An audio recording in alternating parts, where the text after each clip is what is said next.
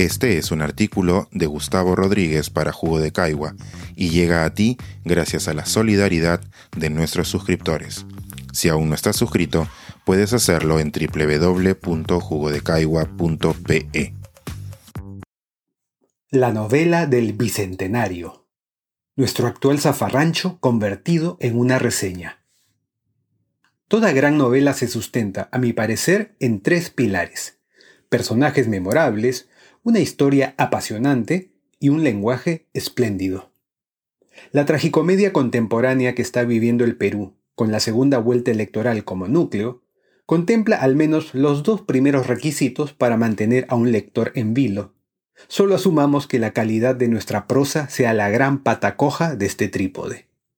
Todo empezó, diría el narrador omnisciente, que tal vez en el futuro se convierta en la voz de la historia, con la hija de un expresidente encarcelado que perdió una elección cinco años atrás y que entonces alegó fraude.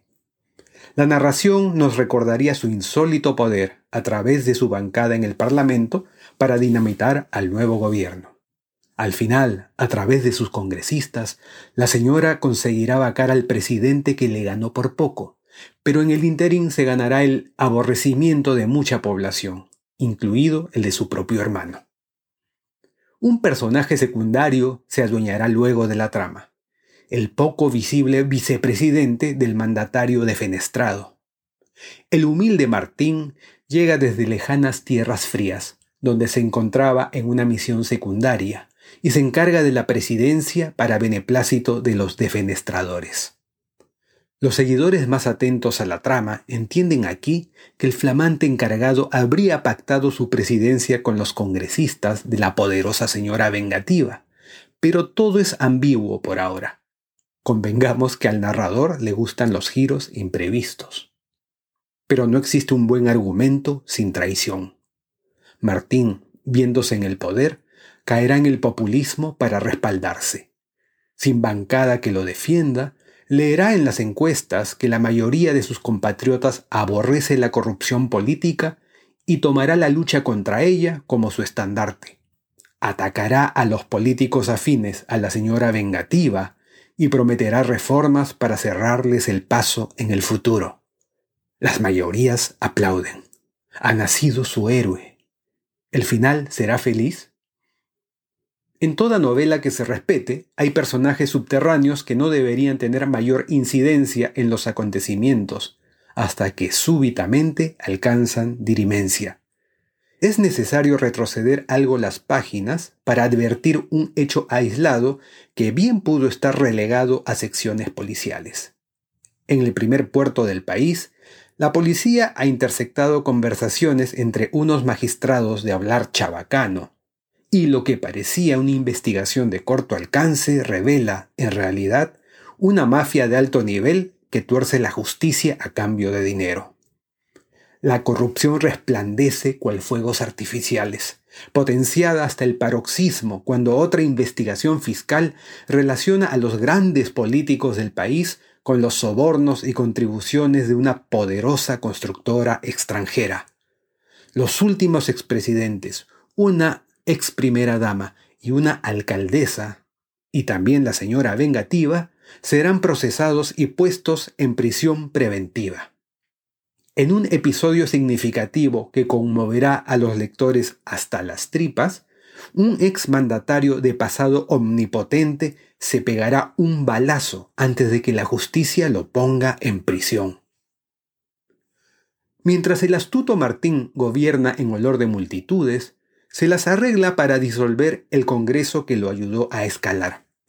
El pueblo aplaude y él goza con los números. Un nuevo Parlamento asume por un año y, por un breve lapso, se respira tranquilidad. Sin embargo, una amenaza formidable desembarca del otro lado del planeta. Es un virus que eventualmente matará compatriotas como no ocurrirá en otro país del mundo hará retroceder a millones a la pobreza y revelará la desigualdad de lo que en apariencia era un país modelo en términos económicos.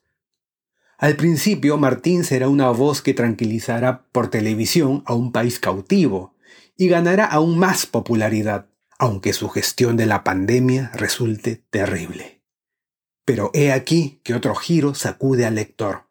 El nuevo Congreso interpretará de manera controvertida un artículo de la Constitución y llegará a destituirlo. Es la venganza de los traicionados, que parecen conocerle sus corruptelas. Los políticos de siempre aplauden, los que temen procesos respiran más tranquilos y los sectores más conservadores se felicitan. Pero llega el momento de la épica. Millones de ciudadanos, sobre todo jóvenes, retarán al virus y saldrán a marchar contra la clase política hasta que se deponga al nuevo presidente colocado por el Parlamento. Tendrán sus mártires masacrados por una represión inexplicable, pero cumplirán su cometido.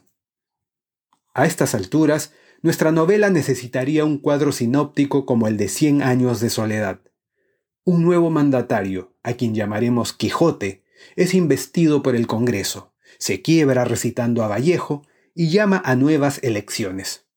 Con Quijote, además, se acelera la llegada de las vacunas salvadoras que Martín el Populista no alcanzó a asegurar aunque un sector ultraconservador y pro empresa empiece a tildarlo de comunista por no permitir que los privados la comercialicen, una pretensión que no se ha dado en ninguna parte del mundo.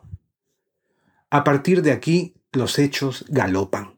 La señora vengativa ha dejado la cárcel para protegerse del virus y pretenderá postular por tercera vez a la presidencia. Contra todo pronóstico, aunque tiempo atrás haya sido vilipendiada, llegará a la segunda vuelta y enfrentará a un desconocido profesor del campo que trae un plan partidario de izquierda caduca.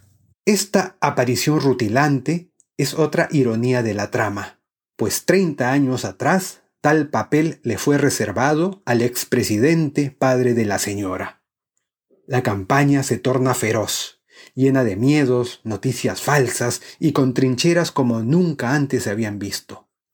Incluso un premio Nobel que fuera contrincante electoral del padre de la señora y enemigo feroz de su estirpe, sorprende al mundo cuando llama a votar por ella en nombre de la libertad y el antichavismo. A partir de aquí, el delirio se vuelve delirante. La señora y los grandes poderes de su lado exacerban un sentimiento anticomunista, mientras el limitado profesor apenas balbucea un mismo libreto, acechado por el celoso y extremista dueño del partido que lo acoge, quien además está siendo investigado. Sin embargo, el profesor, con idas y vueltas que confirman su improvisación, alcanza a sostener que si gobierna, se moderará una facción de izquierda más moderna lo rodea para mostrarle nuevos linderos.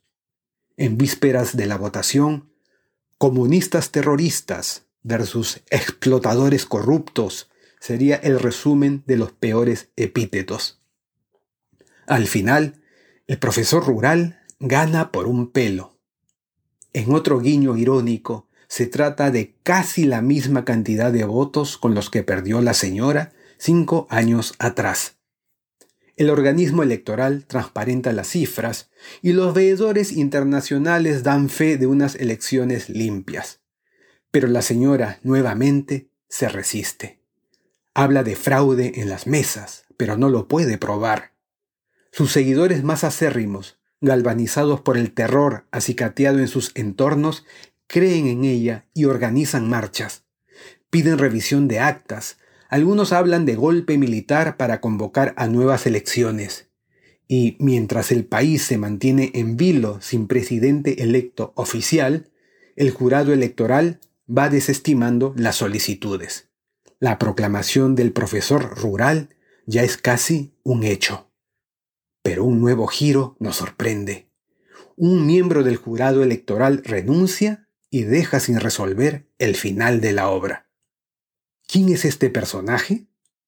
Una de las voces grabadas con aquellos magistrados corruptos. ¿Quién parece estar detrás de esta jugada desesperada? El demoníaco y encarcelado ex asesor del padre de la señora vengativa. Las musas más oscuras se han manifestado. Ahora ponga usted el título. Este es un artículo de Gustavo Rodríguez para Jugo de Caigua y llega a ti gracias a la solidaridad de nuestros suscriptores. Si aún no estás suscrito, puedes hacerlo en www.jugodecaigua.pe.